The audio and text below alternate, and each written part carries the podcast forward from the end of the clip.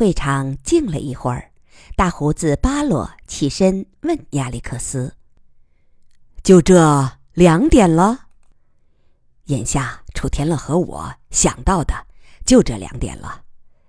那我就冒昧了，给你们添一个难点吧。”亚历克斯看看楚天乐，饶有兴趣地说：“谢谢，我要赶在你的刁难之前，抢先把感谢说出来，请讲吧。刚才就是飞船改为尾巴朝前飞行之后，你们能否看到航线前方的景象？当然不能。按照原设计，鱼尾是朝后的。”现在改为朝前，它把向前的视线全遮住了。我们现在扮演的是一位背向跑的选手，不得不靠地面观测站来指引方向。不过，如果开个观察窗，应该能看到吧？既然我们有一个如此明亮的手电筒，亚历克斯开玩笑地说。巴洛冷静地说。恐怕不只是因为鱼尾的遮挡，我们已经知道，飞船的前进是因为前方空间的连续湮灭。那么，对面射来的光线能通过湮灭的空间吗？众人愕然。没错，这是个全新的问题，没人知道答案。但从逻辑上说，确实值得怀疑。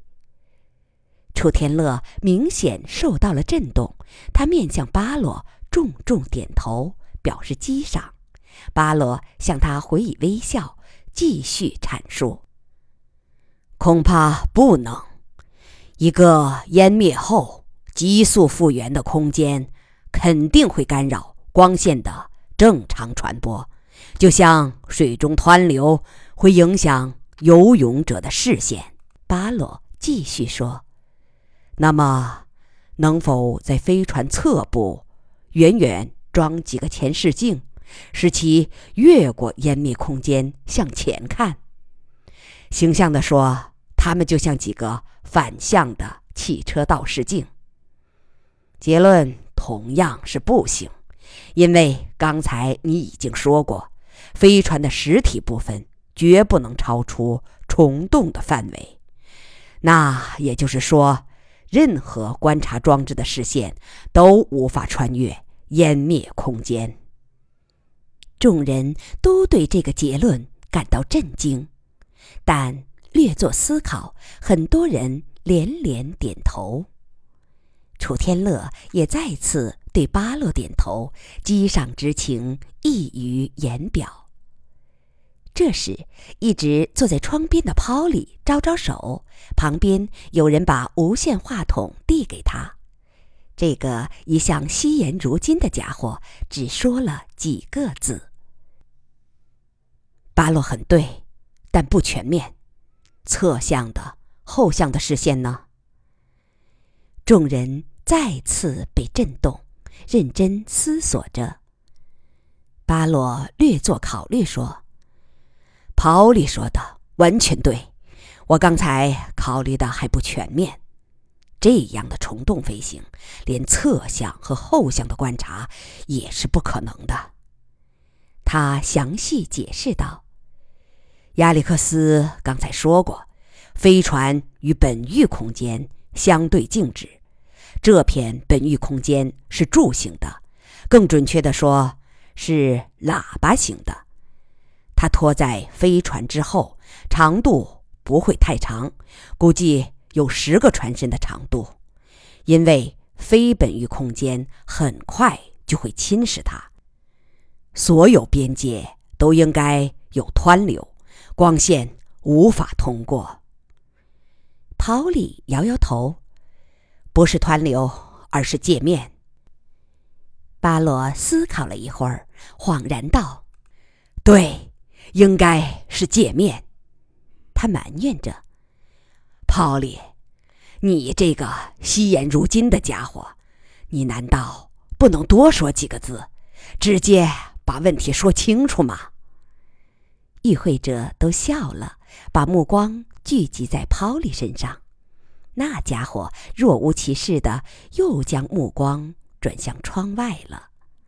巴罗继续说：“对，这应是本质原因。本欲和非本域空间是不同向的，必然会形成界面。不仅光线，任何信息都无法通过，所以船内看不到外边，外边也看不到飞船。用一个形象的比喻，这一片喇叭形空间就像一条。”既不发光也不反光，而且没有视力的混沌鱼，悄悄游过黑暗的太空深海。所以，他怜悯的看着亚历克斯：“我的船长，如果是用这种空间驱动方式，你只能闭着眼赶路了。你永远不会知道前方有没有一颗。”挡道的恒星，一块在太空中游荡的陨石，或是看着与你相会的外星人的星际飞船，甚至与外界的通信也不可能。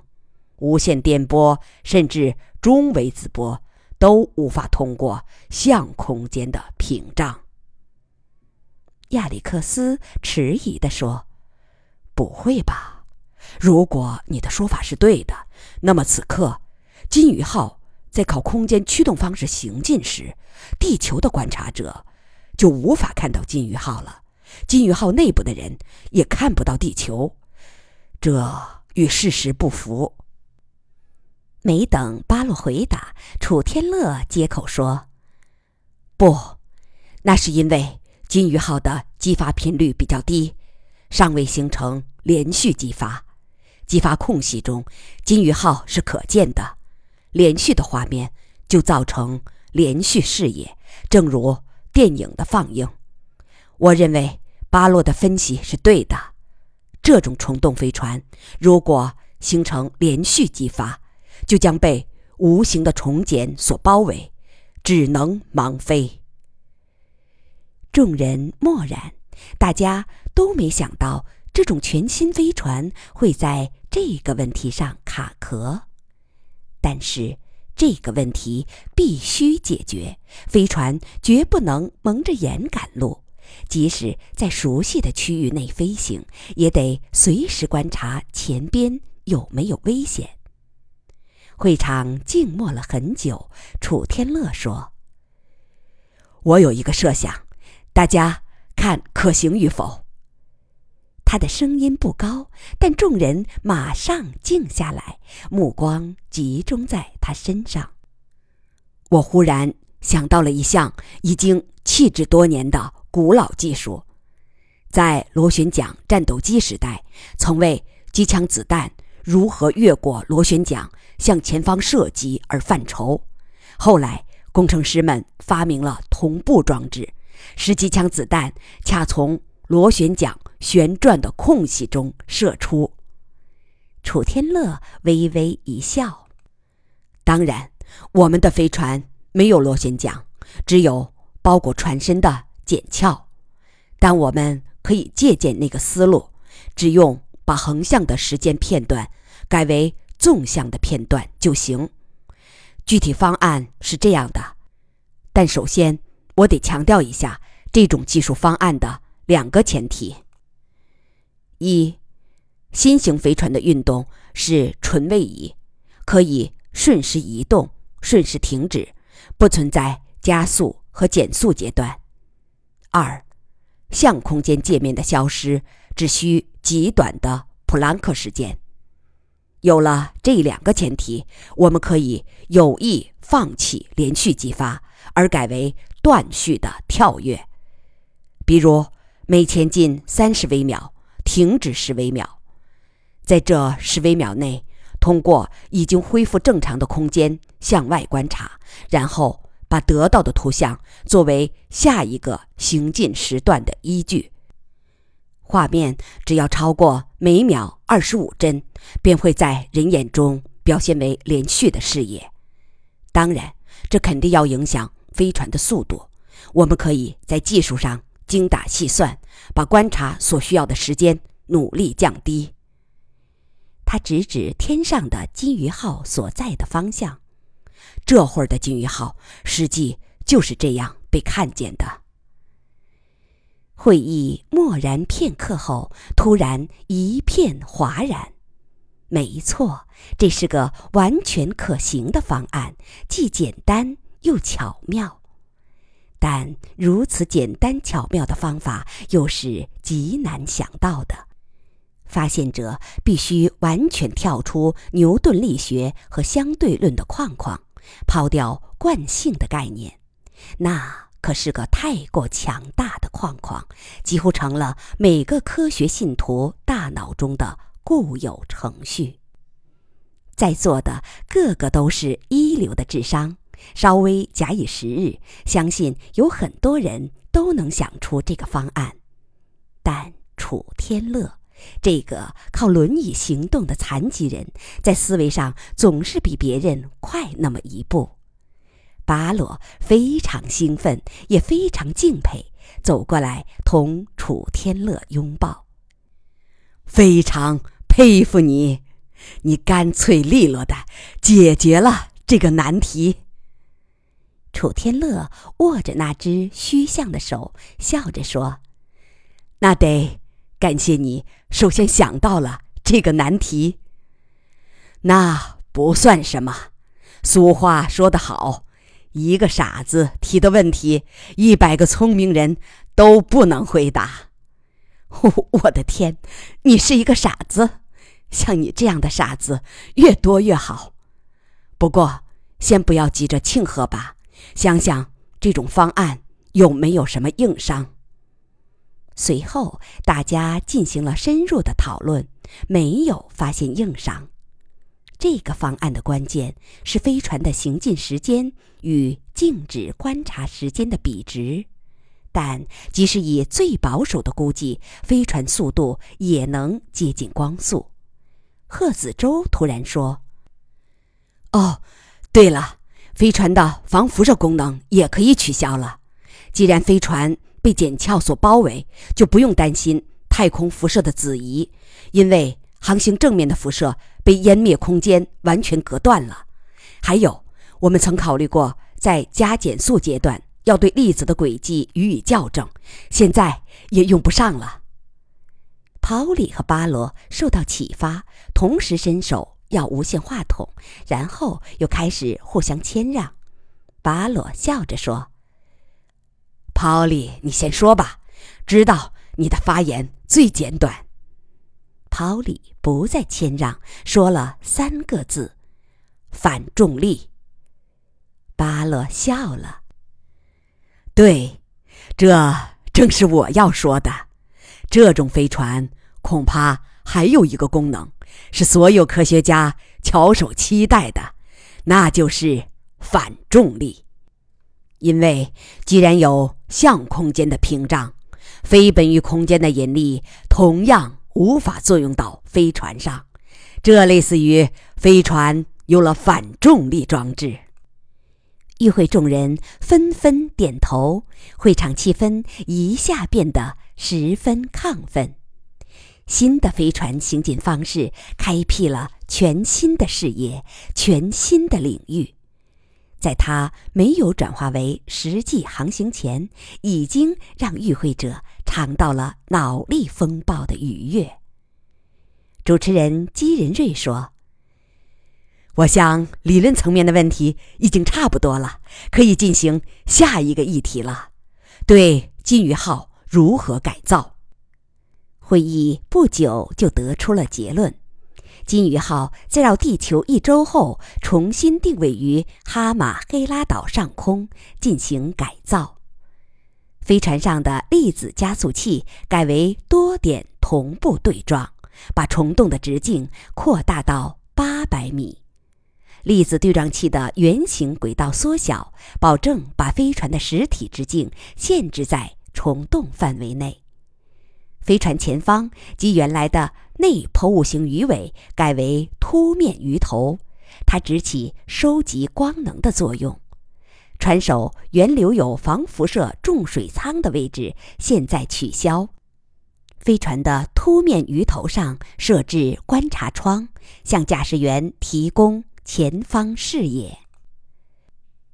以上改动工作量很大，但金鱼号的结构本来就是积木式的，虽然改造上有很多困难，但肯定能够实现。金鱼号将从原理实验飞船升级为工业性实验飞船，加装相应设备，然后将离开地球，在太阳系内航行，以检验它所能达到的最高速度。估计这次航行需耗时数月，船员需要百名，飞船的改造即以上述估计为准。赫子州的工作暂停，协助亚历克斯进行金鱼号的改造。尽管第一次实验弄出了以头作尾的大乌龙，但歪打正着，人类逃亡飞船又踏踏实实向前迈了一步，而且是历史性的跨越，至少从理论上打破了光速的限制。这就像是基仁瑞曾举过的例子：印第安人祖先的原意是在冰面上追踪猎物，没想到会误打误撞地得到一片大陆。会场气氛很好，兴奋代替了震惊和迷茫。娱乐水同样亢奋，他一向自嘲为文科脑袋，难以跟上那些理科脑袋的思维速度。但今天他觉得头脑分外敏锐，会议中玄妙的技术性讨论他全都理解了，甚至能以记者的想象力把它转化为直观的图像。明天的金鱼号将在广袤的太空中飞速的无动力飞行，对外界是不可见的。如一条隐形的混沌鱼悄悄游过大海。如果观察者有一双能看清时空深层结构的慧眼，他会看到这样的奇异景象：飞船前方的粒子对撞激发出巨大的真空之穴，伴着柔和的白光，周围空间向空洞中狂泻。流泻的空间裹挟着飞船向前，真空之穴不断被激发，在空间中挖出一条连绵不绝的虫洞。飞船紧随着真空之穴，因它的向前推进而前进。飞船过后，虫洞很快消失，恢复为平直空间。这个图像颠覆了所有理论的预言，但它又是逻辑自洽的，令人信服的。参加会议的科幻作家康不明低吟着：“天哪！我作为科幻作家感到羞愧。你们的发现超越了科幻作家最大胆的幻想。”于乐水的兴奋还有。另一个原因，丈夫此刻已经完全走出了自闭状态。他天生是智力大海上的弄潮儿，越是高强度的智力搏击，越能激发出他的竞技状态。在这样的气氛中，于乐水觉得不妨问丈夫一个比较敏感的问题。她处处丈夫，低声问：“天乐。”你前段情绪不好，有人说，你可能事先已经估计到三态真空理论有死穴，金鱼号不会成功，是不是这样？天乐看看他，平静地说：“不，我没有料到。”那你？余乐水机敏地住口了，她从丈夫眼睛深处看到一种。黑色，这两潭黑色深湖看起来很平静，但余乐水对丈夫了解太深了，表面的平静骗不了她。她知道此刻不宜谈这个话题，于是很自然的把话头引开了。